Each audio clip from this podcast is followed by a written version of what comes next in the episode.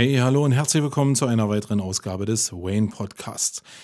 Heute ist Mittwoch und ja, liegt nicht am Tag, aber irgendwie ist mir heute schlecht. Es ist ganz anders. Die Karten sind ganz wieder neu gewürfelt. Ja, und jetzt sitze ich hier und oh, kennt ihr das, wenn einem selbst die Haare wehtun irgendwie? Das ist wirklich komplett an den Haaren vorbeigezogen. Und äh, wenn dir der Kopf so wehtut, als ob Glocken darin klingen würden und alles scheppert. Ich tue es auch nicht so auf die so große Glocke stellen. Ja, dann weißt du vielleicht, warum mir gerade so schlecht ist, wenn ich daran denke, wie unser deutsches Fernsehen strukturiert ist. Ihr habt ja gesehen, also Bände sprechen Worte. Naja, Bände sprechen. Bände sprechen Worte. Ah, ihr merkt schon, ich habe ein bisschen Husten, aber dennoch fangen wir jetzt an. 83, Wayne, herzlich willkommen.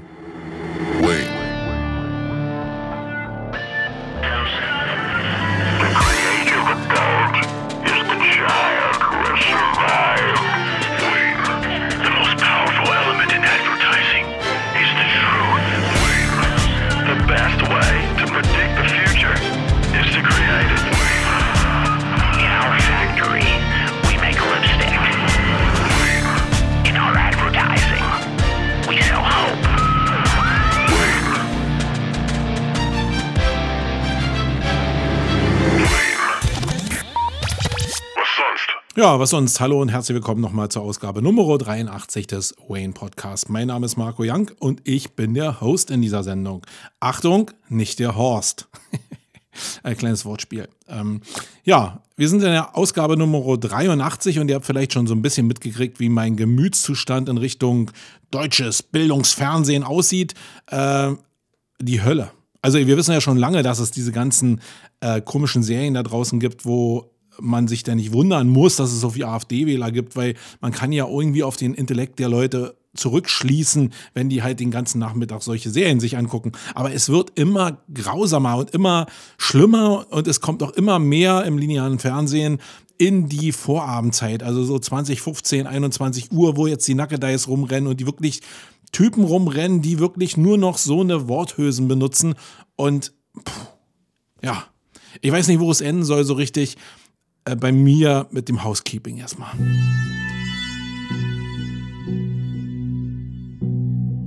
Glaubst du, Brain ist der Grund der Szene? Dann wird es Zeit für die Metaebene. Ah.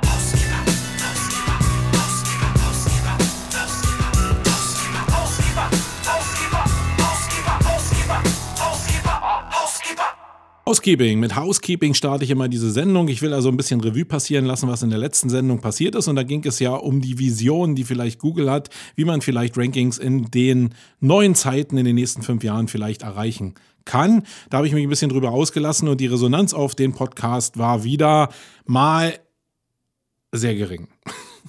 Es ist wie in Blogs, es äh, schreiben immer weniger und die Leute, mit denen ich mich dazu schreibe, die das gehört haben, das sind eigentlich auch immer dieselben, wo ich weiß, dass die interessiert sind an dem Thema und dass sie sich mit so Spezialsachen natürlich auch beschäftigen. Das ist jetzt natürlich in diesem Podcast immer nicht so ein Zeug, was so, äh, wie mache ich jetzt so eine Grundsachen in SEO äh, betrifft, sondern es ist schon immer so ein bisschen, dass bestimmte Puzzleteile zusammengesetzt werden können und vielleicht ist der Kreis der Leute, mit denen ich mich darüber auch unterhalten kann, auf dem Level relativ gering. Ähm, ja, das setze ich jetzt einfach mal so voraus. Punkt. Ähm, also es war wenig Resonanz da, deswegen schweife ich jetzt erstmal gleich so ein bisschen ab. Ich will ja im Housekeeping nicht nur erzählen, was in der letzten Folge war, sondern ein bisschen so erzählen, was mich auch so persönlich begleitet. Und ich will anfangen mit Kinotipps. Ich habe ja schon mal gesagt, ich bin super Kinogänger, weil ich einfach mir beim Kino, beim Kino gehen, beim in Kino gehen, ähm, eine Menge Zeit mit meiner Familie rauskitzeln kann. Also die gehen auch gerne ins Kino und äh, gerade wenn man so ein Workaholic ist wie ich und vielleicht könnt ihr euch da ein bisschen an die eigene Nase fassen, dann sucht euch vielleicht irgendwelche Sachen, wo ihr gemeinsame Interessen habt. Und bei uns ist das in der Familie das Kino gehen. Das Ki das war, da war es wieder, das Kino gehen. Und ähm, ich will euch zwei Empfehlungen aussprechen äh, was ich in der letzten Zeit gesehen habe. Und das waren zum einen Venom, äh, das ist ja so ein Marvel-Ding, wo so ein Symbiont äh, ganz böse irgendwie einen Typen einnimmt. Ähm, äh, der nennt sich so Anti-Held und ich habe erstmal gedacht, das wird der totale Horrorfilm. War es aber gar nicht, sondern ich fand es sehr amüsant. Der gute Stefan, der jetzt hier auch immer hört, ja, sei gegrüßt, äh, fall nicht vom Fahrrad, wenn du jetzt das hier hörst, der war da nicht so angetan, aber der hat auch keine Ahnung. Also ich fand Venom echt gut, war mal was anderes, fand ich. Und äh, war halt lustig. Reiht sich auch in einen anderen Film ein, den ich auch gesehen habe vor, vor ich glaube, schon drei Wochen mittlerweile, nämlich Predator. Upgrade. Ähm, da habe ich auch eine große Hoffnung drauf gehabt, weil ich die Predator-Serie echt mag. Gerade dieses, ich bin sowieso ein Science-Fiction-Typ und da war es ja so, dass die alten Serien natürlich immer eher ein bisschen makaberer waren. Äh, nur war der äh, Upgrade ab 12, glaube ich, freigegeben. Und da mache ich mir aber schon die ersten Gedanken. Ich halte nicht so viel von Altersfreigaben, weil ich glaube, da sind wir sowieso ähm, auf dem Level unterwegs, wie gerade lineares Fernsehen abläuft. Aber ähm, ich konnte mir zumindest ausrechnen, zwölf Jahre, da ist immer irgendwie eine Note dran, die nicht ganz so hart ist, meistens. Und äh, das war in dem Film auch so. Das heißt, eigentlich habe ich was total Gruseliges erwartet und was abgespacedes, so wie die letzten Folgen. Äh, und musste dann eigentlich feststellen, dass ich ja, wenigstens ein Drittel des Films total abgelacht habe, weil der total lustig war. Und das lag zum einen an dem Film, aber auch zum anderen an jemand, der hinter uns gesessen hat und der sich so richtig reingesteigert hat und der so eine, kennt ihr das, wenn, wenn jemand so eine Lache hat, wo man, wo man auf jeden Fall gar nicht aufhören kann zu lachen und wenn man sich dann selbst so reinsteigert, wo eigentlich alles so, also im Kino, wenn die sich schon umdrehen und du denkst, okay, du musst jetzt aufhören zu lachen und man steigert sich so rein und kann gar nicht aufhören und kriegt sowas wie so einen Lachkrampf. Das war eigentlich so in dem Film so. Ähm, und mein Sohn äh, ist da gleich mit angesteckt worden und der Typ hinter uns hat auch immer noch mehr gelacht. Also es war ein sehr amüsanter Film, muss ich sagen, aber ja, es lag vielleicht auch an dem Typ, der hinter uns gesessen hat. Ähm, ja, das waren die beiden Kinotipps. Und dann will ich noch im Housekeeping auf etwas hinweisen, was ich glaube vor zwei Wochen jetzt schon passiert ist. Nämlich da war ich zu Gast ähm, beim guten Markus Höfener im Podcast, nämlich im Search Camp. Und wir haben sowas wie ein SEO-Kamingespräch geführt. Also wir haben uns da getroffen in Köln. Ähm, und äh, ich glaube, wir sind um 1 Uhr nachts ins Bett gegangen und um 7.30 Uhr haben wir uns auf einem Hotelzimmer getroffen und äh, hatten so die, die wilde Vorstellung, wir müssen jetzt einen Podcast machen. Ich finde das gar nicht so schlecht geworden. Da geht es so ein bisschen um allgemeine Sachen, was äh, denke ich von John Müller, ähm, was würde ich mir gerne in einer Search-Konsole als Tool wünschen, wo, wo denke ich driftet oder geht SEO in fünf Jahren hin. Alles so ein bisschen ja, erweiterte Themen, würde ich jetzt mal sagen. Nicht hands-on, wie macht man jetzt was in SEO, sondern eher vielleicht ein bisschen strukturell in unsere Köpfe geguckt, was passiert vielleicht in der Zukunft. Ja, das kann ich euch nur empfehlen. Ist in den Show Notes auch noch ein Link drin. Da könnt ihr gerne mal reinhören. Ähm, ich war sehr geehrt, weil eigentlich Markus immer nur eine halbe Stunde Podcast macht und wir haben es jetzt irgendwie auf eine Stunde geschafft. Ähm, ja, vielleicht war er nicht ganz so schlecht, der Podcast, aber ja, es liegt immer im, äh, im Ohr des, des Hörers, des, des Betrachters, des Behörers. ja, das war's ähm, eigentlich schon im Housekeeping. Mehr habe ich hier gar nicht von der letzten Sendung. Können wir gleich den Sprung machen in die Blogthemen. Bis gleich. Coole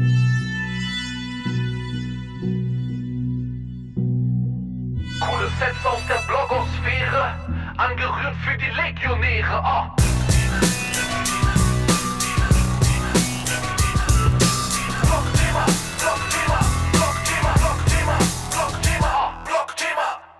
So, dann gehe ich hier mal meinen Zettel durch. Ich habe 1, 2, 3, 4, 5, 6, 7 Blogthemen für euch zusammengetragen, die in den letzten zwei Wochen so bei mir eingeschlagen sind und die ich ganz gerne mit euch teilen wollen würde. Den ersten Beitrag habe ich gefunden auf HubSpot. Die schreiben immer wirklich ganz cooles Zeug. Den solltet ihr auf jeden Fall in euren Feedreader reinnehmen. Das ist eine echte Empfehlung. Da sind sehr, sehr viele gute Artikel drin. Gerade wenn ihr euch mit äh, Content Marketing beschäftigt, ist da sehr viel cooles Zeug mit bei. Und in diesem Artikel, den ich jetzt hier verlinke und den ich auch jetzt hier ein bisschen behandeln will, geht es um gute Alttexte schreiben. Und wir hatten ja in der letzten Sendung äh, gerade dieses Thema Bilder-SEO ähm, sehr groß ausgefächert, weil Google da ja eine Menge ausgerollt hat in der letzten Zeit. Aber die Alttextvergabe für Bilder war eigentlich immer schon ähm, das Mittel der Wahl, gerade wenn es darum geht, ähm, dass man keine Enkertexte benutzen kann, weil vielleicht der Textlink unterhalb des Bildes ähm, verläuft und der erste Link ja eigentlich nur gewertet wird, zumindest nach den Standards, die mir zurzeit wissensmäßig noch äh, aus Tests vorliegen.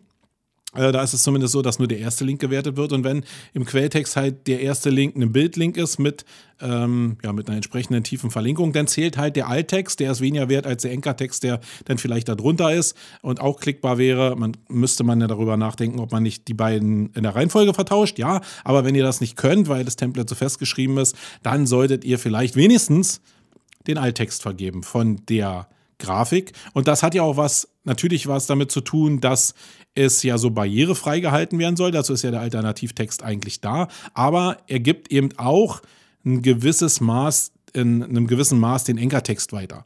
Und deswegen solltet ihr es in jedem Fall bestücken. Was aber jetzt der HubSpot Post äh, behandelt, ist, dass es nicht nur darum geht, das Keyword zu benutzen, um diesen kleinen Enkertext meinetwegen weiterzugeben auf eure Zielseite, sondern dass ihr auch in Zukunft, eigentlich hätte man es in der Vergangenheit auch machen müssen, aber in der Zukunft auch daran denken müsst, dass ihr vielleicht das beschreibt, was auf dem Bild wirklich vorhanden ist. Das ist nämlich genau das, was Google auch machen will. Und da gibt es ja direkte Visualisierungstools, wo man sehen kann, wie Google so ein Bild ausliest und was Google da erkennen kann. Und wenn ihr da eurer Zeit voraus seid oder wenn zumindest ein Matching da ist zwischen dem, was auf dem Bild wirklich drauf ist und dem, was Google dann auch erkennt, dann werdet ihr irgendwann sicherlich einen besseren Trust bekommen für eure Bilder. Ist zumindest die Annahme, die dahinter steckt. Ähm, Deswegen solltet ihr euer Keyword immer kombinieren mit dem, was auf dem Bild zu sehen ist. Und da geht der Artikel ganz gut drauf ein. Ist einfach mal ein ganz neues, nicht ganz neu, aber ein Denkansatz, den die meisten da draußen, glaube ich, noch nicht so verfolgt haben.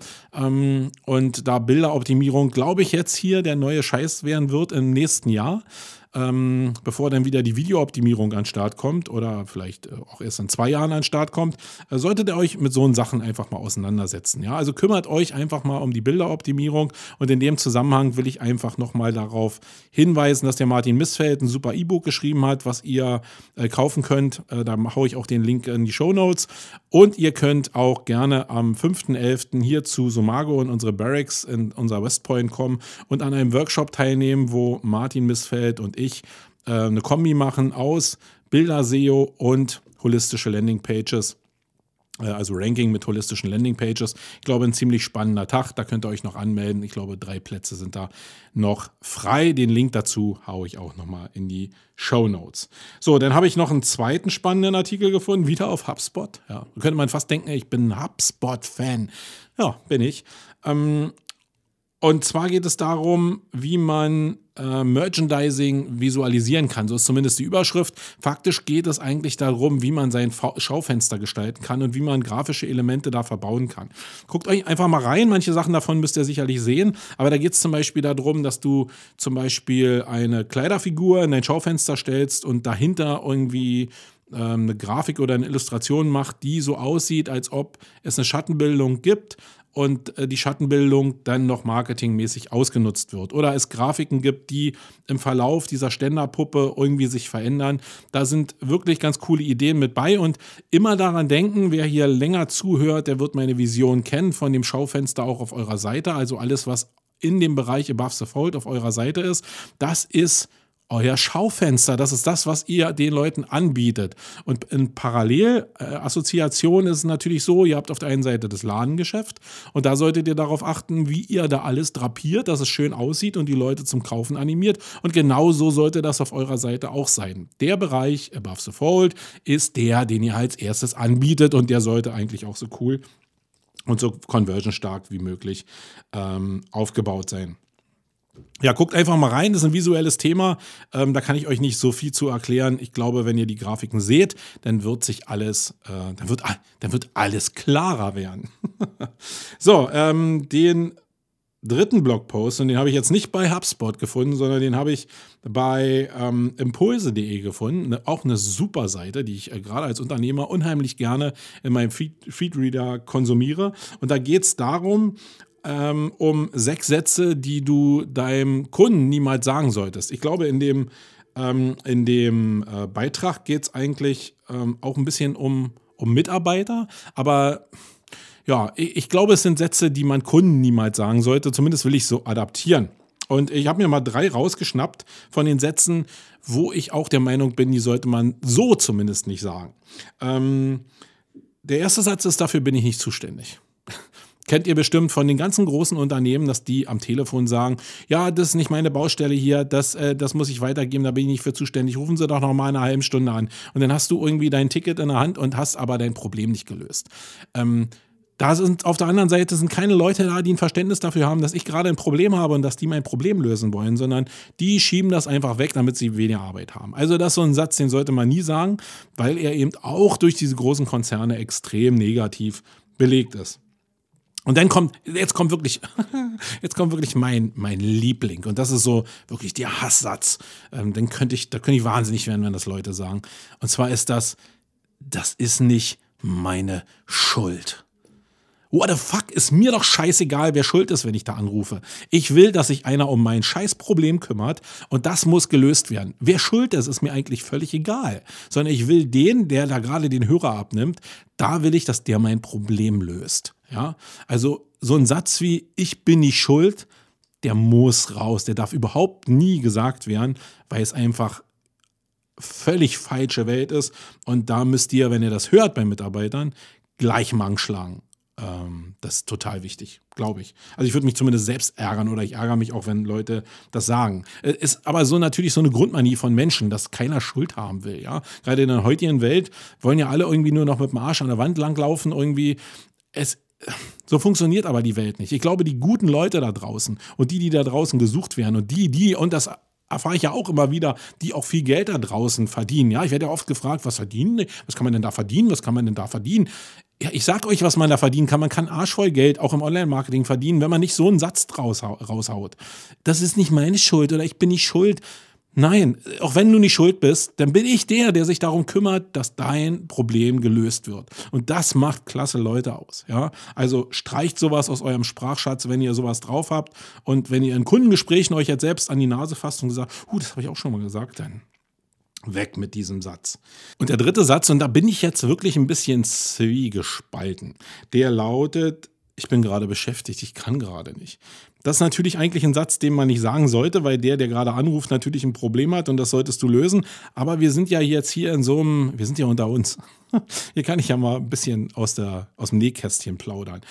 Wir wissen natürlich, dass es manchmal schwierig ist. Wir switchen in sehr vielen Projekten schon unheimlich hin und her. Und die meisten Agenturen da draußen, die ich zumindest im SEO-Bereich kenne, oder auch Agenturen in anderen Bereichen oder auch Businessformen, die eine Größe haben, vielleicht bis 50 Mann, die haben vielleicht keine eigene Hotline. Und da ruft man bei irgendeinem Key-Accounter an oder bei irgendeinem Sachbearbeiter und will jetzt sofort eine Antwort haben. Jetzt ist der aber vielleicht in einer ganz anderen Arbeit. Und jetzt muss der gleich umschwenken und hat auch nicht alle Sachen parat, die er jetzt als Antwort vorlegen kann. Und da geht es jetzt sicherlich also ich glaube, diese Aussage von ich bin beschäftigt und ich rufe sie nochmal zurück, weil ich habe jetzt die Sachen nicht vorliegen, aber ich melde mich innerhalb einer Stunde. Ähm, das befriedigt den auf der anderen Seite auch und das ist, glaube ich, relativ ehrlich. Deswegen würde ich diesen Satz jetzt nicht hundertprozentig von der Liste verbannen. Ich würde ihn nur verbannen, wenn er einfach so trocken ausgesprochen wird, so nach dem Motto, ich bin beschäftigt und ich will nicht mit dir reden und ich melde mich aber auch nie wieder. Ähm, das ist natürlich scheiße. Aber wenn du einfach sagst, ja, ähm, lieber Kunde, ich bin gerade in einem anderen Projekt oder ich habe gerade meine Konzentration in einem anderen Projekt und ich bin jetzt auf Ihre Frage nicht so richtig vorbereitet, habe aber die Daten da, die muss ich mir nur noch mal abrufen und dann melde ich mich in einer Stunde zurück. Kann ich Sie dann dann und dann erreichen? Ähm, ich glaube, dann ist das ein ehrliches Handling von diesem ganzen Prozess.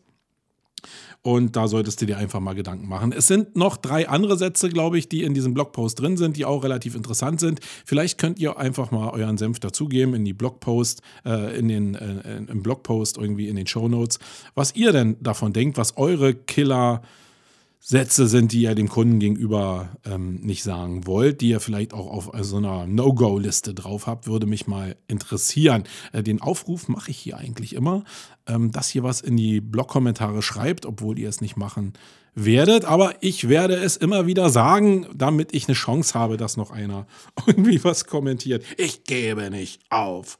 So, und dann habe ich noch einen weiteren Blogpost gefunden auf 99 Designs und da geht es darum, wie du deine Marke oder dein Logo oder Logo und Marke ist dann vielleicht identisch zum Leben erwecken kannst. Und das ist eine Sache, die viele da draußen überhaupt nicht so richtig machen.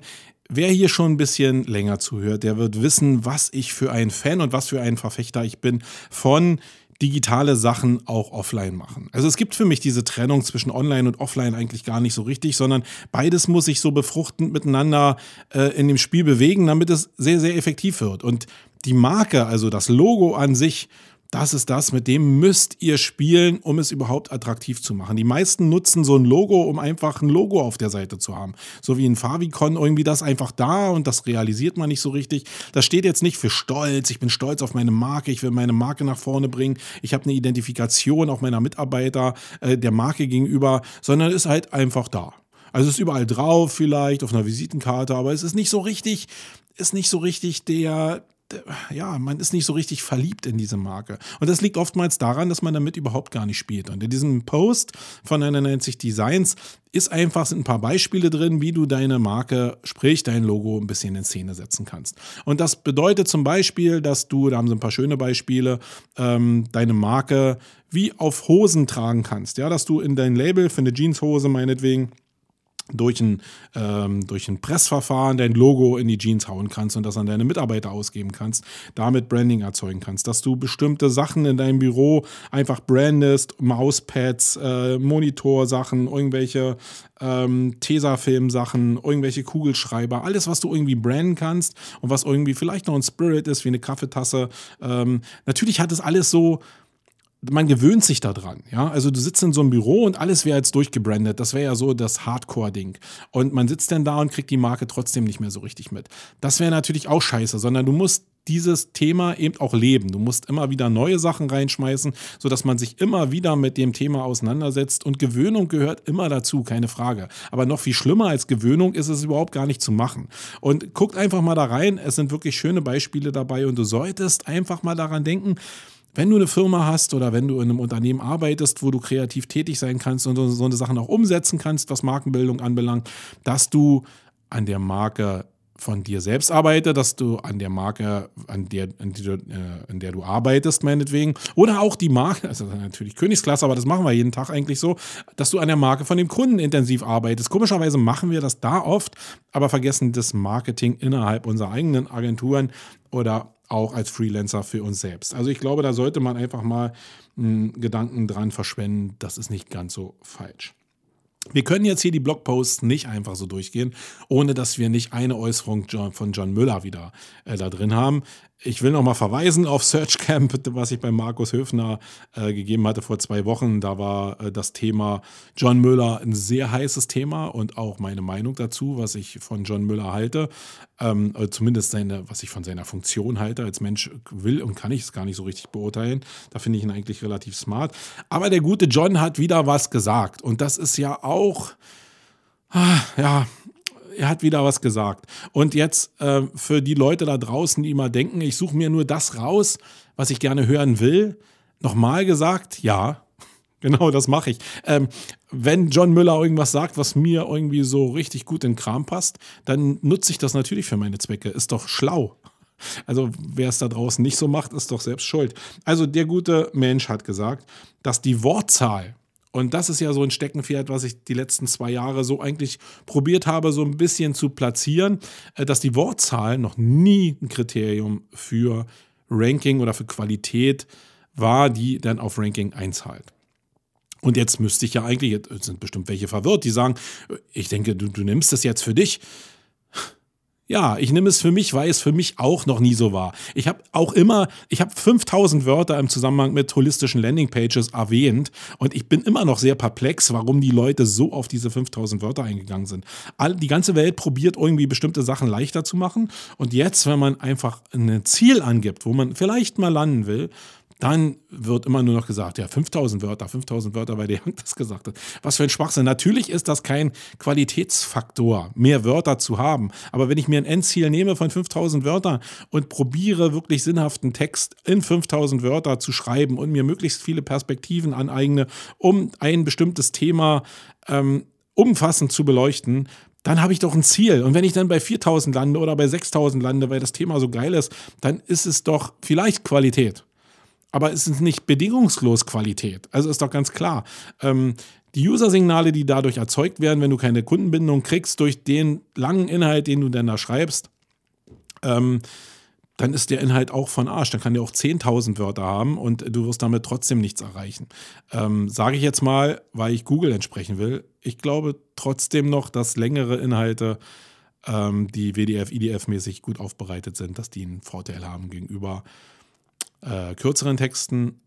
Achtung, wenn wir von der informationsorientierten Suche sprechen oder von Mischformen und nicht von rein transaktionellen Suchen.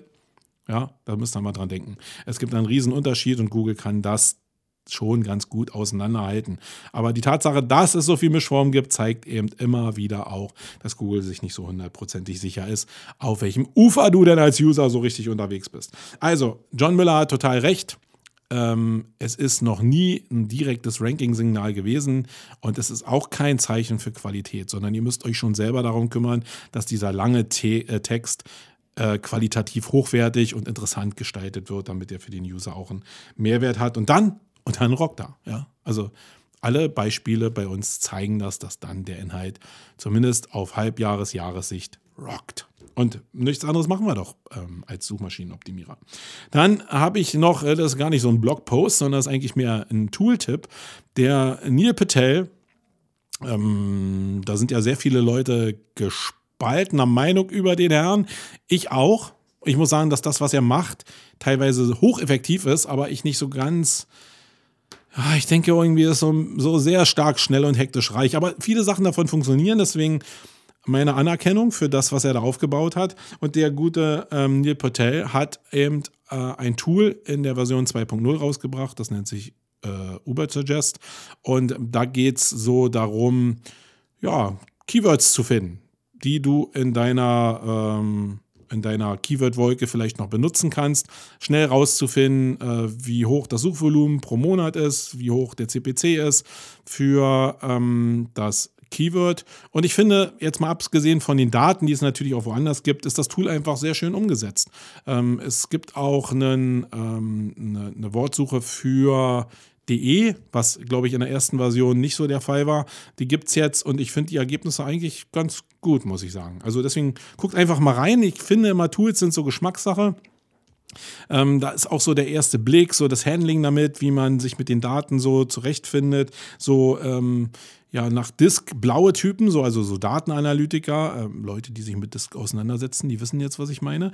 Ähm, die werden damit vielleicht nicht so klarkommen, die wollen eher so CSV, Excel-Listen haben etc. pp. Aber für Leute wie mich, ja, so rote Typen, die grafisch äh, jetzt vielleicht eher so eine, eine, grafische Unterstützung haben wollen und alles sehr strukturiert haben wollen, die stehen halt mehr auf das, was er da vielleicht, also Neil Patel gebaut hat oder so Sachen, wie es vielleicht auch Systrix baut, die, glaube ich, ungeschlagen sind. Wenn es um Struktur und Visualisierung geht, dann ist das sicherlich auch sehr cool.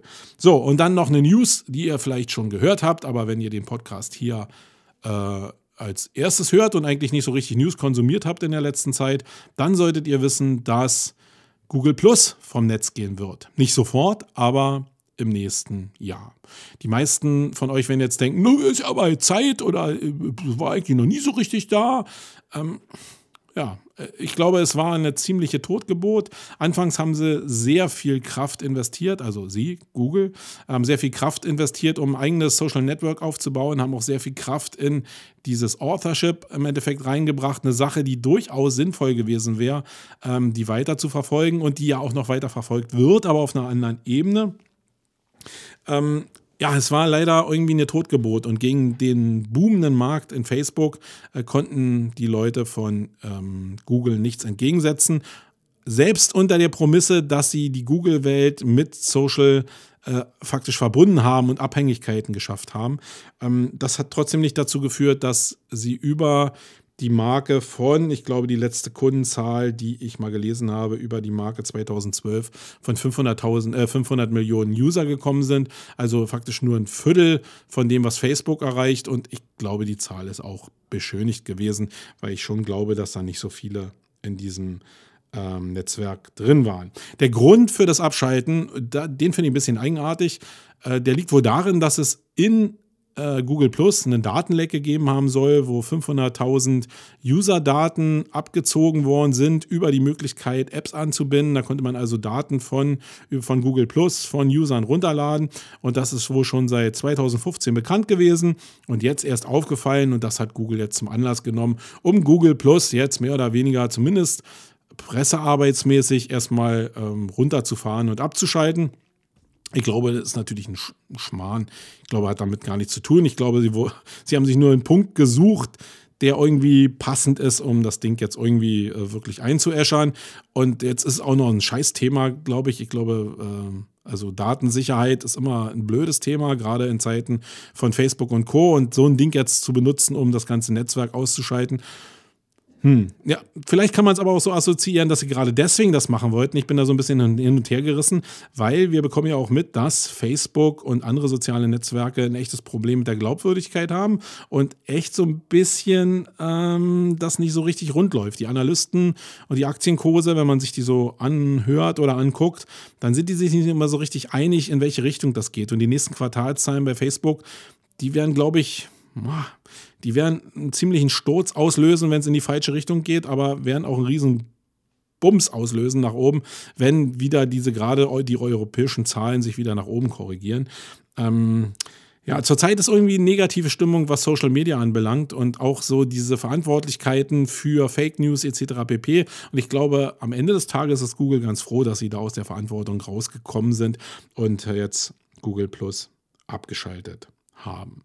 Okay, das waren die Sachen aus der Blogwelt, die ich euch mitgeben wollte. Kommen wir zum Hauptthema und da geht es heute um interne Verlinkung. Zwölf Tipps, die ich euch mitgeben will, die aus meinem persönlichen Erfahrungsschatz kommen im Umgang mit interner Verlinkung. Da geht es nicht um die Grundstrukturen, will ich gleich nochmal sagen, müsst ihr euch äh, die Zeit nehmen oder nicht nehmen. Also es geht in diesen zwölf Punkten nicht darum, euch zu erklären, was eigentlich so interne Verlinkung kann und bedeutet, warum ihr das machen müsst, sondern mehr um Tricks und Kniffe, um alltägliche Sachen, wie ihr bestimmte Sachen da handeln könnt und vielleicht schneller zu einem Resultat kommt.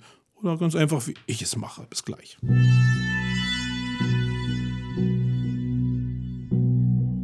Denke groß wie eine Daisy Cutter. Sei bereit für das Main-Geschnatter. Oh.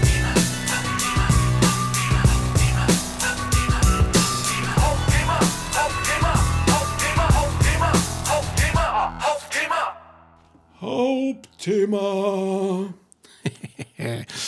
Heute will ich mich mit interner Verlinkung beschäftigen. Ich beschäftige mich sowieso immer eigentlich mit Sachen, die ich gerade so richtig auf dem Schirm habe und ich habe zurzeit eine Menge damit zu tun, mich mit interner Verlinkung auseinanderzusetzen. Und ich bin jetzt nicht so ein Typ, der sehr viele Kunden hat, die so im Millionenbereich sind. Da würde ich, glaube ich, also wahnsinnig werden. Also wir hatten eine Zeit lang Kunden, die wirklich so Millionen von Seiten haben und das ist ja wirklich, egal welche Tools man benutzt, das ist wirklich ein Pain, ähm, so eine interne Linkstruktur aufzuräumen.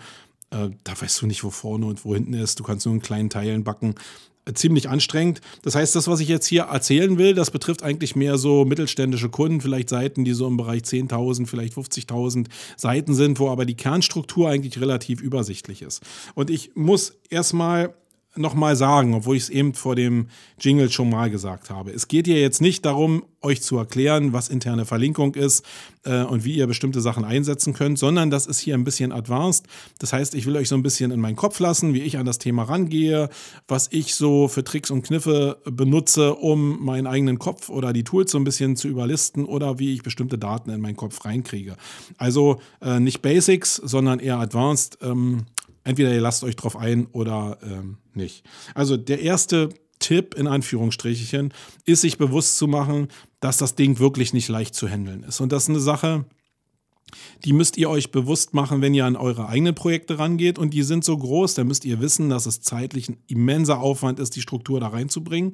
Und da meine ich erstmal nur die Strukturierung, die ihr für eine Seite, für die interne Link-Strukturierung habt, ähm, in der Theorie. Und Theorie und Praxis liegen ja noch Welten auseinander. Also vielleicht bei normalen, größeren Seiten von KMUs oder von auch größeren Unternehmen. Ähm, da ist es natürlich so, dass ich mich hinsetzen kann und mit viel Aufwand jetzt eine interne Logik aufbauen kann, wie ich die, die, die, die PageRank-Verteilung und den Trust Flow innerhalb einer Seite gut aufsetzen kann. Und dann habe ich vielleicht am Ende wenn ich lange und hart arbeite, einen Strukturplan. Und den gebe ich dann den IT-Leuten und die IT-Leute müssen das dann umsetzen. Und da beginnt eigentlich die echte Arbeit. Da beginnt eigentlich auch die Arbeit, die dann dazu führt, dass manche Sachen dann wackelig sind, weil sie schon so umgebaut werden, strukturell, dass sich auch Ranking-Veränderungen da ergeben können. Da muss man super aufpassen. Ähm, und das ist eigentlich so vom, also ich glaube, dass es immer wichtig ist, sich darauf vorzubereiten. Das ist, als wenn du einen Relaunch machst und nicht darauf vorbereitet bist, dass es erstmal wirklich ein, zwei, drei Wochen nach unten gehen kann. Dann fliegen natürlich da irgendwie die Löcher aus dem Käse im C-Level. Und auch zu Recht. Also die psychologische Vorbereitung von so einer Veränderung ist extrem wichtig und das betrifft eben auch die interne Verlinkung. Wenn ihr also merkt, dass interne Verlinkung wirklich sehr, sehr schlecht umgesetzt wurde und an den eigentlichen wichtigen Verkaufsseiten gar kein Link-Juice mehr ankommt, dann müsst ihr aufräumen. Das ist, glaube ich, die Basisarbeit von SEO. Das ist aber nicht das, was den schnellen Erfolg bringt, sondern ich glaube, dass das eine der größten, größten Baustellen ever ist, die extrem Kraft kosten. Und ähm, das muss man wissen, wenn man SEO ist und sich auf das Thema einlässt, dass es Kraft kostet und sehr hohe Bindung hat, dass es sehr viel Stunden kostet. Und auf der anderen Seite muss der Kunde aber auch wissen, dass dieses Thema jetzt so wichtig ist, dass es die Stunden, die die Agentur oder der Freelancer verbrät in dem Teil, auch das wert ist. Ja, also das ist ungefähr so bei vielen Sachen muss ja erstmal so ein Wert entstehen. Auf beiden Seiten, ähm, also auf der Agentur- oder Freelancer-Seite vielleicht nicht so, weil der das schon hat und der will natürlich auch Geld verdienen. Aber gerade auf der Kundenseite muss ein Verständnis dafür da sein, dass das, was denn da passiert, mit der Verbesserung der internen Verlinkung, dazu führt, dass insgesamt mehr Sichtbarkeit da ist und vielleicht mehr eine höhere Conversion da ist und insgesamt am Ende des Tages vielleicht auch auf Sicht von einem Jahr, das ist ja mal so eine Vorschau, mehr Geld verdient wird als vorher. Ja, ähm, das muss da sein, um so ein Verständnis für die Werte zu haben. Weil wenn du jetzt mittelständisches Unternehmen bist mit 10.000 Seiten, dann können da schnell mal 5.000 bis 50.000 Euro zusammenkommen, um diese Stunden zu bezahlen, wie man sich damit, äh, die man bezahlen muss, wenn sich jemand damit beschäftigt. Und ähm, davon können locker auch mal 50.000, je nachdem, was das für, ein, für einen Umfang hat, äh, wirklich nur die Theorie sein. Und dann kommt natürlich noch die Umsetzung dazu. Und das ähm, dauert und kostet natürlich auch, aber ist immer ein Resultat davon, dass man seine Hausaufgaben nicht gemacht hat. Ähm, und ein Resultat davon, dass jeder eigentlich an so einer Seite rumpopelt und irgendwie die Hierarchie so entstanden ist, wie man irgendwie denkt, gerade irgendwie was andocken zu können, ohne Sinn und Verstand. Und das ist dann bei vielen 10.000 Seiten, die du vielleicht hast, irgendwann ein Problem. Weil die Cash-Cows, die du eigentlich haben willst, die kriegen nichts mehr für die organische Suche. Und dann musst du an das Thema halt nochmal ran. Also, Tipp Nummer eins, wenn ich du wäre, würde ich mich darauf vorbereiten, gedanklich, gerade wenn ich auf Kundenseite stehe, dass sowas wichtig ist, aber dass das viel Zeit und viel Kosten verursachen kann. Dann ähm, Punkt 2. Ähm, eine Menge Werte sind ja da draußen so am Start, die so mit interner Verlinkung verbunden werden. Da gibt es zum Beispiel den Linkscore, jetzt neu eingeführt in Screaming Frog. Ähm, der berechnet so den internen PageRank von der Seite, soll zumindest angelegt sein da an diesen internen, also an die Formel von Google, die den PageRank natürlich in dem gesamten www-Körper berechnet, aber eben auch auf Einzelseiten berechnen kann. Da habe ich leider noch nichts seit, dem, seit der neuen Version jetzt zum Lesen bekommen. Da steht zwar irgendwie, ja, die schreiben noch mal einen Post dazu, aber den Post habe ich irgendwie, den erwarte ich noch. Also wie jetzt genau die Berechnung erfolgt von der internen Verlinkung, die äh, ist noch irgendwie offen, aber es gibt diesen Wert und der bildet oftmals, also oder fast eigentlich immer, den Wert an, der auch für die interne Verlinkung in der Google Search Konsole abgebildet wird. Und wenn die sich decken, dann scheint irgendwie zumindest die Berechnung äh, bei den Projekten, die ich mir jetzt angeguckt habe, relativ identisch zu sein ähm, zu dem, was Google denn da auch benutzt. Ähm, dann gibt es noch so einen Wert, der nennt sich ChiRank. Den gibt es zum Beispiel in bestimmten Tools, wenn man sich jetzt Audisto anguckt. Ich glaube, da bin ich das erste Mal mit dem ChiRank so in Berührung gekommen. Bei Xovi gibt es den jetzt auch, ähm, schon eine ganze Weile, nicht jetzt neu. Und das beschreibt eigentlich ähm, eine etwas andere Form der internen Verlinkung, nämlich da wird eigentlich eine Wertigkeit aufgemacht von Seiten, die sehr, sehr stark ähm, ausgehende Links haben. Also der normale PageRank beinhaltet ja eigentlich die Berechnung, dass sehr viele Links auf die Seiten gehen und der ShyRank berechnet eigentlich mehr die Links, die rausgehen. Also sozusagen das Erkennen von Hubs. und damit eben auch ähm, zu gucken, wie der Trust Flow über so eine Sachen äh, rüberläuft. Und dann gibt es Kombinationswerte wie 2D-Wert, ja, den wir, also man hört vielleicht raus, dass wir auch Sovi in der Agentur benutzen. Und da gibt es diesen 2D-Wert, der so eine Kopplung ist von dem PageRank-Wert und dem Shy-Wert und äh, daraus entsteht nochmal ein etwas anderes Resultat. Hinten raus, muss ich sagen, sind die Ergebnisse relativ ähnlich und äh, bilden eigentlich immer ganz gut die Struktur ab, die eigentlich so im Trust äh, Flow von euren Seiten abgebildet wird. Ihr solltet euch, also nochmal der Satz, wenn ich du wäre, ich mag diese Formulierung eigentlich, wenn ich du wäre, dann würde ich mich mal mit diesen ganzen Wörtern so ein bisschen auseinandersetzen und das ein bisschen tiefer noch beleuchten, was ich jetzt hier gerade so angerissen habe, um so ein Verständnis dafür zu bekommen, über was man da redet, wenn man von interner Verlinkung eigentlich spricht und wie diese Werte zusammenkommen. Und ähm, da gibt es ja viele Sondersachen, zum Beispiel ist ein, ähm, wenn wir das so richtig sehen, in Screaming Frog irgendwie für Canonicals ein anderer Wert hinterlegt, der zu einer anderen Verteilung des PageRanks führt. Da sind wir aber gerade noch am Eruieren. Beschäftige dich einfach mal mit dem Thema, damit du auch verstehen kannst, ob die Hierarchie, die dir da abgebildet wird, ob die der Hierarchie entspricht, die auch wirklich da ist. Ja, Punkt 3. Ähm, Früher hatten wir so lange Listen, haben wir jetzt auch natürlich noch. Also du machst einen Crawl von irgendeiner Seite und du hast lange Listen, wo du sehen kannst, wie die ähm, Seiten jetzt äh, verlinkt sind, mit Unique Links, mit absoluten Linkzahlen nach innen, nach außen. Äh, Gerade Screaming Frog macht da ja eine gute Arbeit und wir haben seit Jahren, eigentlich seit Jahrzehnten vielleicht sogar mit Listen gearbeitet, die eigentlich untereinander angezeigt haben, was jetzt hier für eine Hierarchie stattgefunden hat.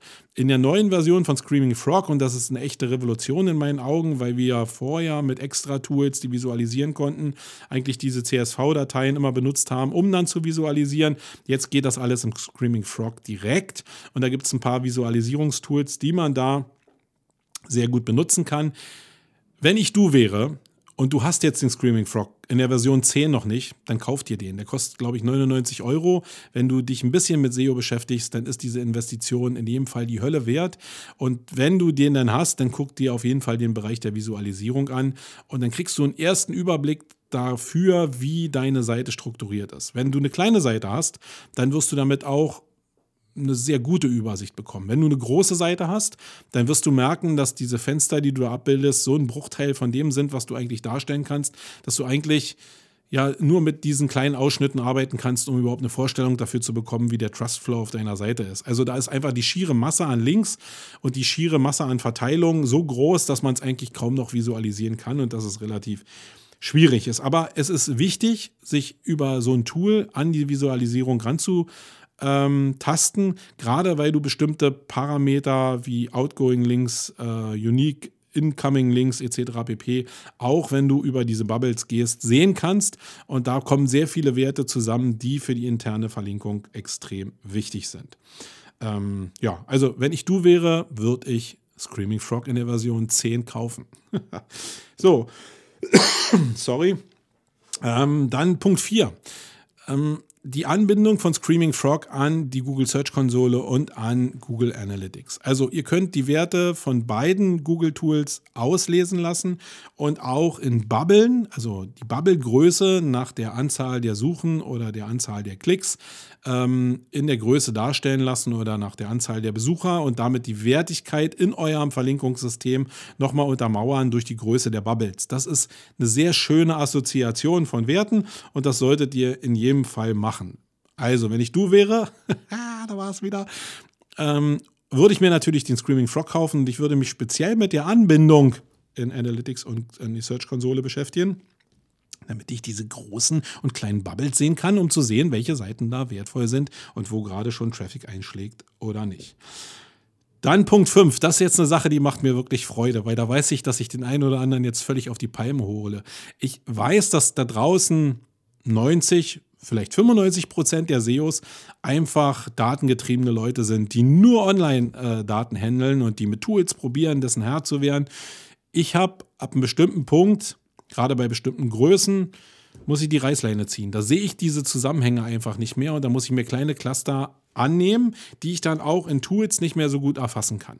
Und da sind wir auch in so einem, eine Sache, das betrifft eigentlich so das ganze Leben. Ich glaube, dass es eine Mehr ist, sich nur auf Online-Tools zu fokussieren und einen Kult daraus zu machen, so ein papierloses Büro zu haben. Also, wo ich ein Fan von bin, ist, sich Sachen haptisch zu visualisieren in dem Fall von internen Linkstrukturen, wenn du zum Beispiel so ein Cluster hast von, von Linkscores aus, jetzt ähm, meinetwegen Screaming Frog, dann nehme ich mir kleine Magnete und packe die auf mein Whiteboard und bilde mit diesen Magneten die Ziele ab und die entsprechenden Werte und baue mir auf dem Whiteboard, indem ich diese ganzen Magnete auch beschrifte, die interne Struktur nochmal nach. Und für mich ist es wirklich phänomenal anders, wenn ich diesen Magnet selbst beschreibe und durch diesen, diese Verknüpfung von Sinnen einfach mir deutlich bewusster wird, dass diese Seite scheiße ist in dem Konstrukt oder dass die Seite gut ist in dem Konstrukt. Und ich kann auch durch Hin- und Herschieben von diesen Plättchen haptisch an so einer Wand einfach, da geht viel mehr in meinen Kopf und das wird viel plastischer und viel verständlicher. Und ähm, das geht halt irgendwie. Natürlich gibt es Mindmaps, die das abbilden können, aber ich habe mit Mindmaps sehr viele Erfahrungen gemacht und die werden irgendwann auch sehr groß, unstrukturiert, dann klickt irgendwie was auf, dann musst du wieder was verstecken. Ich habe mit dem Whiteboard und mit diesem Offline-Ding wirklich super Erfahrungen gemacht. Ich gebe zu, wenn du diese Millionen Konstrukte hast und jetzt nicht ein Raster hast, was wirklich ähm, irgendwie so auf einem Whiteboard abgebildet werden kann, ähm, dann wird das schwierig. Aber dann wird es insgesamt schwierig und du musst dann auch eine Möglichkeit finden, wie du es visualisierst und eine Möglichkeit, find, äh, Möglichkeit finden, wie du es für dich strukturierst. Ja? Und da kannst du dir auch kleine Einzelbaustellen rausnehmen. Wir haben jetzt hier so Whiteboards, die sind, glaube ich, 1,20 Meter hoch und 3 Meter lang. Da kannst du schon eine ganze Menge visualisieren und da hängen dann irgendwie 200 so eine Magnetklebchen da dran. Und damit kann man schon eine ganze Menge machen und auch eine Menge an Struktur umbauen, ohne dass du jetzt irgendwelche Tabellen ändern musst, etc. pp. Und ich will immer noch mal dazu sagen, das läuft parallel zu der Datenerhebung, die wir sowieso machen. Also das eine schließt das andere nicht aus, sondern wir haben beides. Und durch diese beiden Ebenen wird es halt für mich zumindest aus meiner Position deutlich intensiver. Ich glaube, vielleicht könnt ihr euch das gar nicht vorstellen, dass es so eine Welt da noch da draußen gibt. Aber probiert es einfach mal. Holt euch mal ein Whiteboard oder malt einfach so eine Struktur in einem Buch auf, zumindest kleine Strukturen. Und ihr werdet merken, dass durch das Zeichnen ein völlig anderer Zugang zu eurem Gehirn und zu eurem Verständnis stattfindet. Also kann ich euch nur raten, wenn ich du wäre, würde ich das mal probieren, einfach so ein bisschen haptisch oldschool zu arbeiten. Dann der Punkt 6. Ähm, ich glaube, das es hat sie bei vielen auch noch nie so richtig rumgesprochen. Ähm, interne No-Follow-Verlinkung.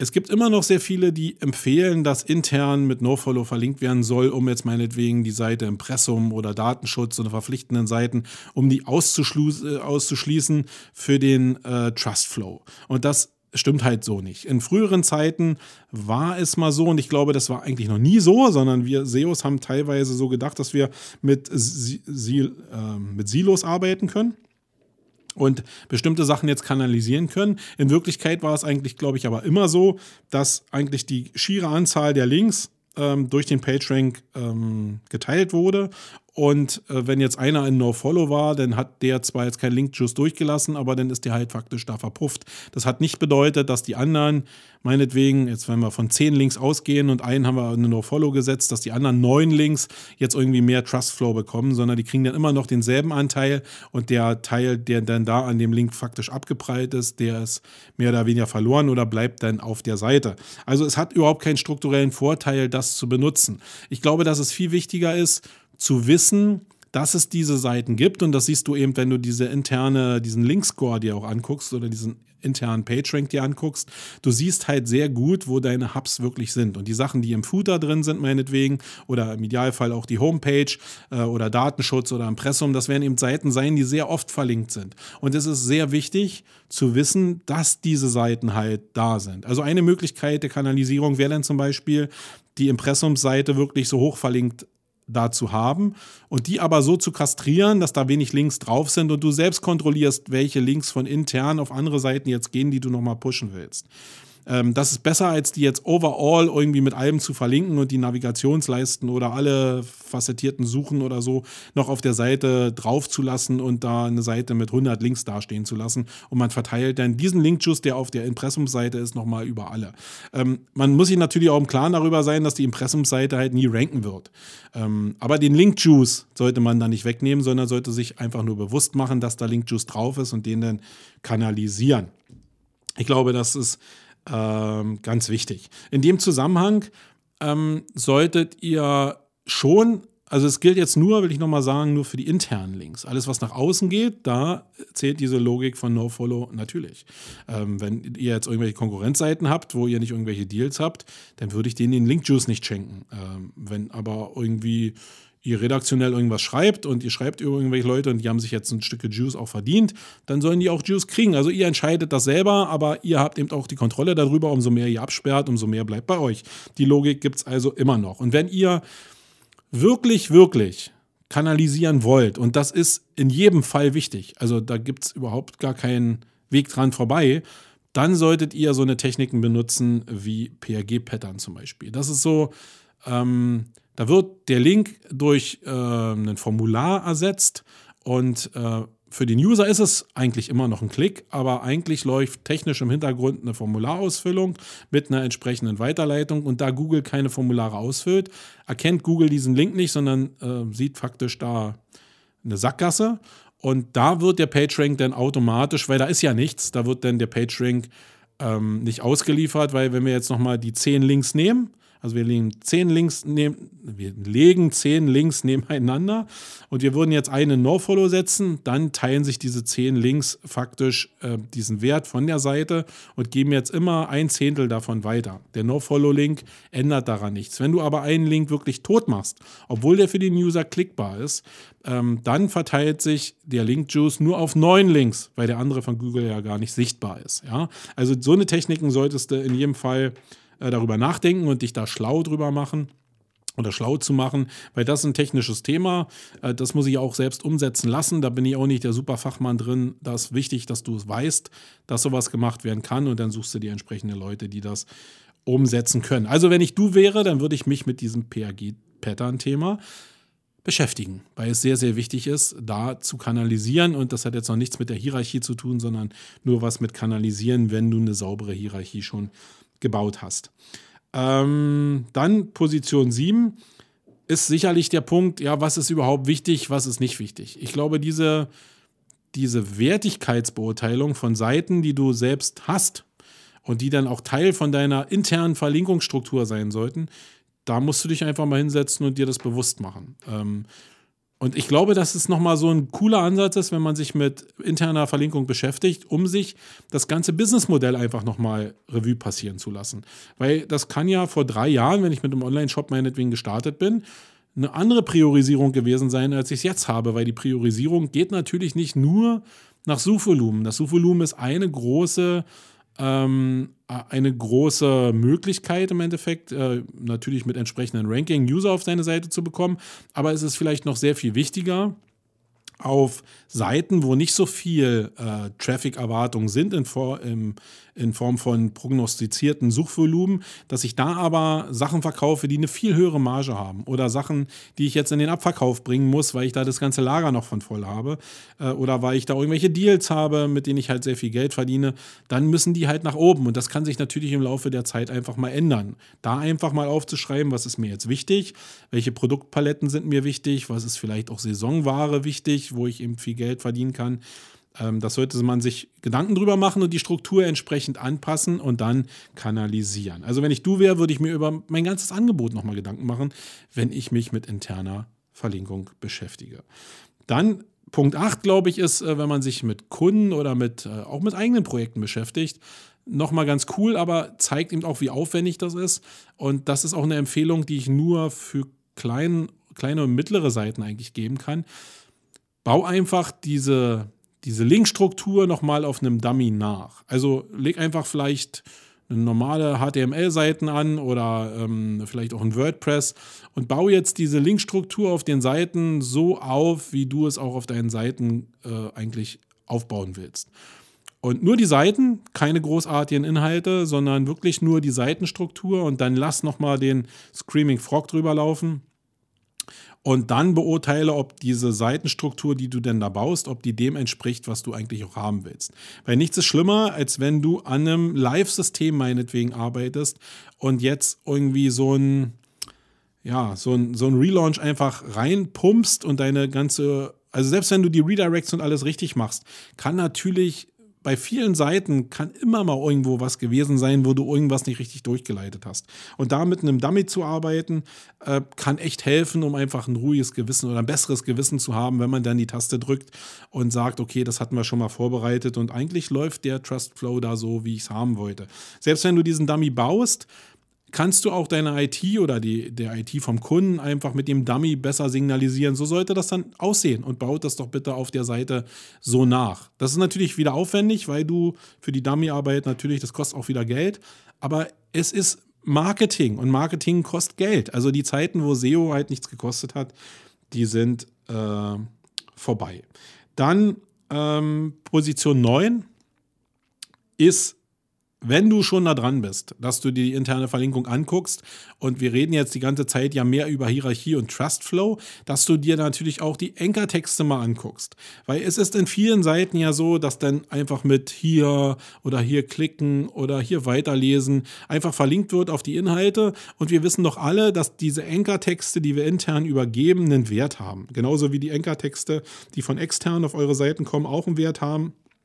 Da natürlich nach dem äh, Pinguin-Update ein bisschen man damit vorsichtig sein muss, aber in der internen Verlinkung haben die nach wie vor einen Wert. Also wenn du auf eine Seite verlinkst, die sich mit Kaugummis beschäftigt, irgendwie mit einer bestimmten Art von Kaugummis, dann solltest du die Links oder zumindest Teile der Links, die du da hast, eben auch so titulieren, dass es da eben zu dieser Kaugummi-Seite gibt, wenn du die auf Kaugummi optimiert hast äh, und nicht dann hier klicken raufschreibst. Dann gehst du halt, dann geht halt eine Menge von den Möglichkeiten, die es im Ranking gibt und die Auswertungsmöglichkeiten, die Google da benutzt für die interne Verlinkung, sorry, verloren.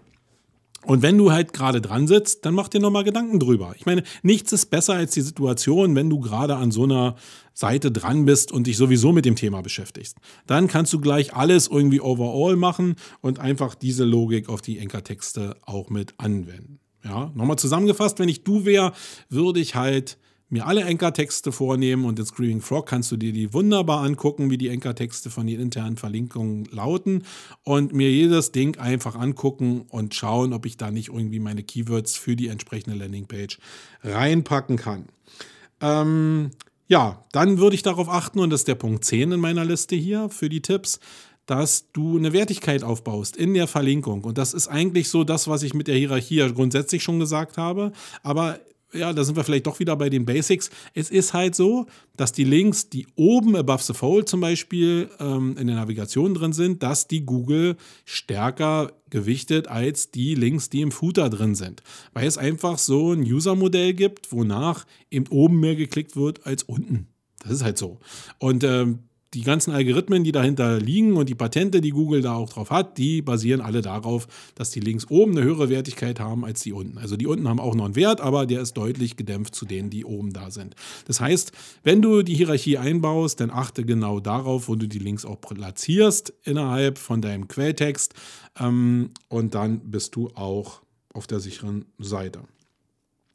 Ähm, ja, also wenn ich du wäre, würde ich mich mit so Sachen mal beschäftigen und mir einfach bewusst machen, dass die oben stärker sind als die unten. Das ist, da ist ein bisschen wie in unserer Gesellschaft. Ja, also da sind die nicht wirklich stärker, aber so gesellschaftlich sind die da schon stärker. Ja, und so ist dann so eine Seitenhierarchie auch aufgebaut. Hierarchie begleitet uns eigentlich so in allen Bereichen des Lebens. Ja, merkt man da wieder. So, der Punkt 11. Ähm, das finde ich sehr interessant, wenn ihr da draußen mit internationalen Projekten teilweise handelt, dann ist es so, dass sich ja so eine interne Verlinkung oftmals auch verschieben kann. Ähm, gerade wenn viele Länderseiten dazukommen, dann können die Sprachräume, die vielleicht vorher mal in DE irgendwie hauptsächlich waren, wo man äh, eine hohe Last hat und einen hohen Trustflow hin hatte, sich plötzlich total verschieben, weil du jetzt irgendwie andere ähm, Länder noch bestückst mit anderen Sprachversionen, die du dann sicherlich richtig äh, Google anbietest, aber die intern äh, den Trustflow auf deiner Seite natürlich auch mit vererben. Und da kannst du natürlich wenn das Leute machen, die das jetzt nicht auf dem Schirm haben, kannst du auch sehr viel von dem Link Juice einfach mal verschieben. Und ein Problem dabei ist eben auch, dass nicht jede, ich sage jetzt mal ganz ketzerisch, dass nicht jede Seite, die jetzt irgendwie internationalisiert wird und die in eine bestimmte Sache, Seite, in eine bestimmte Sprache übersetzt wird, dass sie mit viel Liebe gemacht werden, sondern da sind eben viele Standardübersetzungen mit bei, bei vielen Sachen weiß man dann irgendwie auch nicht, was man da für Inhalte bringen soll. Dann nimmt man irgendwelche Verlinkungen raus. Dann haben die plötzlich äh, in den einzelnen Länderseiten die Verdichtung, die man eigentlich in DE haben wollte, aber durch die Vielzahl der Informationen nie hingekriegt haben. Und plötzlich verschiebt sich dein ganzes internes Linkstrukturcluster da musst du drauf achten. Also, und das betrifft jetzt nicht nur Internationalisierung, das betrifft auch Themenerweiterung, ja. Also, ähm, äh, aber gerade bei Sprachversionen finde ich so interessant, weil du natürlich aus deiner Zielgruppe völlig rauskommst. Wenn du einfach in einem Online-Shop eine neue Kategorie aufbaust, dann hast du vielleicht immer noch dieselbe Zielgruppe, aber wenn du internationalisierst, dann sprechen die Leute halt einfach gar nicht mehr die Sprache, die du eigentlich brauchst, um die zu erreichen. Und dann verlierst du halt Kunden. Also ich würde da einfach mal, wenn ich du wäre und ich bin international unterwegs, würde ich mal darauf achten, ob es da nicht irgendwie eine Entgleisung gegeben hat. 12 und dann sind wir auch durch schon mit der Liste. Die interne Verlinkung ist fast nie fertig. So eine Seite lebt, also so eine Seite sollte nie tot sein, ja. Es gibt ja so auch starke Signale, die über die Freshness kommen und da solltest du natürlich an so einer Seite arbeiten. Ähm, das heißt, das ist grundsätzlich immer eigentlich ein Thema. Und bei größeren Seiten von größeren Unternehmen, wo es viele Abteilungen gibt, die alle irgendwie auf den Seiten auch stattfinden wollen, da ist es halt ein Dschungel. Und jeder meldet irgendwie an, ja, ich will das hier nochmal verlinkt haben, ich will das nochmal verlinkt haben. Und das ist mega wichtig.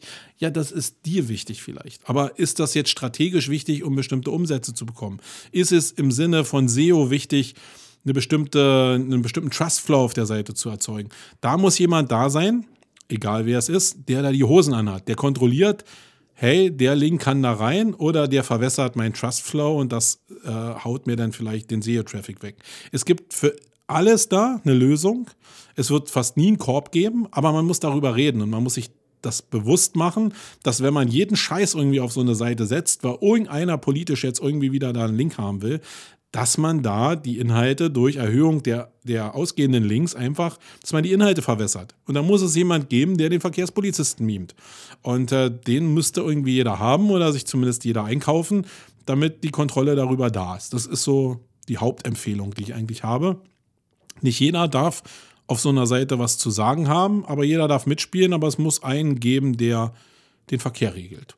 Und das sollte eigentlich fast immer ein SEO sein. Am besten natürlich ein Inhouse-SEO, der sich am besten identifiziert mit so einem Projekt. Aber es kann natürlich auch ein Freelancer oder eine Agentur sein, je nachdem, wie ihr die Aufträge verteilt habt. So, das war's zur internen Verlinkung. Ich hoffe, da waren ein paar Sachen ähm, dabei für dich.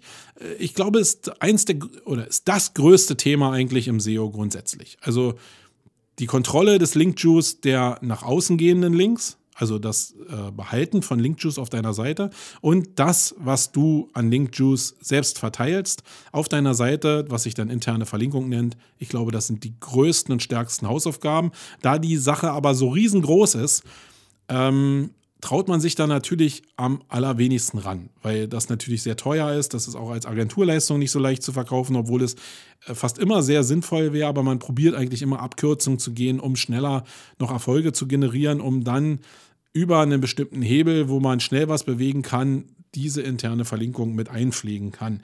Ähm, weil ihr könnt euch vorstellen, wenn du so ein Ding verkaufst irgendwie und du zahlst jetzt, äh, der Kunde zahlt 50.000 dafür, dass du jetzt eine interne Verlinkung vielleicht sogar auch umsetzt oder 100.000 dafür, dann ist das so, als ob du eine Assistenzstelle hast. Die verbrennt halt in erster Linie erstmal nur Geld.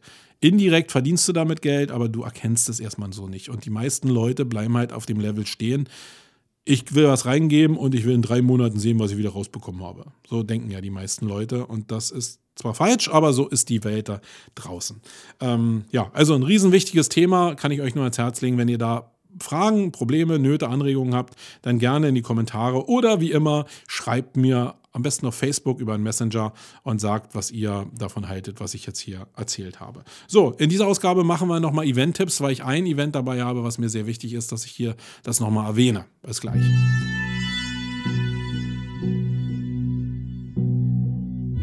Echte Menschen statt der Scheißmaschine. Geht ins Hirn wie eine Jet-Turbine. Ah.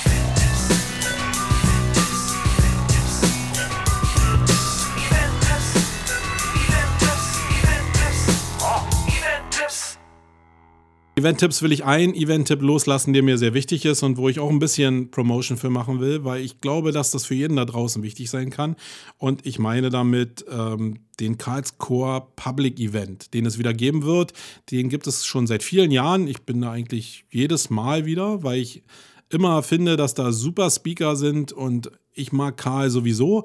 Ich finde viele Ansätze wirklich anstrengend, aber nicht in der Form anstrengend, dass ich denke, was das für ein Schwachkopf, sondern wirklich anstrengend, weil er so meine Gehirnwindung einfach so aufbricht und mir andere Perspektiven zeigt. Ob ich dann durch die Türen durchgehe oder nicht, ob ich das so mache, wie er sagt oder nicht, darum geht es in erster Linie gar nicht. Aber er zwingt mich dazu, eine andere, Pers äh, eine andere Perspektive einzunehmen und auch äh, für die Kundenprojekte andere Perspektiven einzunehmen. Und das hat über Jahre wirklich dazu geführt, dass ich so, ja, wie so bestimmte Reflexe entwickelt habe, um ähm, zu gucken, wie ich eben Resonanzen erzeugen kann. Das ist nicht immer für mich super präsent, weil ich natürlich, jeder hat immer andere Projekte und nicht immer ist das wichtig, äh, sich mit Resonanz oder mit irgendwie, ja, mit, mit, mit Userverhalten oder Emotionalisierung auseinanderzusetzen.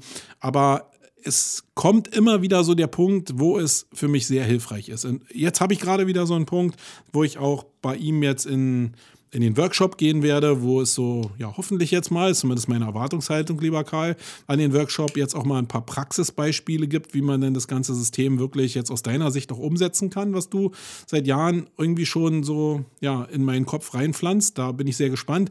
Aber ich will euch da draußen eben dieses Public Event nochmal empfehlen, ähm, weil da immer sehr viele Leute zusammenkommen, die ja so in dem Denkmuster sich bewegen, wie Karl unterwegs ist. Und nicht so radikal wie Karl ist, sondern die alle so das so adaptieren, die auch kritisch mit dem umgehen, was Karl da sagt, aber alle so auf einem Level sich ähm, ja kreativ mit dieser Welt, die er da angeht, äh, beschäftigt. Und das finde ich immer mega inspirierend und deswegen kann ich euch das nur empfehlen. Jetzt muss ich sagen, ich werde den Link zu dem, ähm, zu dem Event in die Shownotes packen und jetzt dürft ihr nicht irritiert sein, weil eigentlich ist es ein Event, was nur für Karls Core Public Mitglieder ähm, zugelassen ist.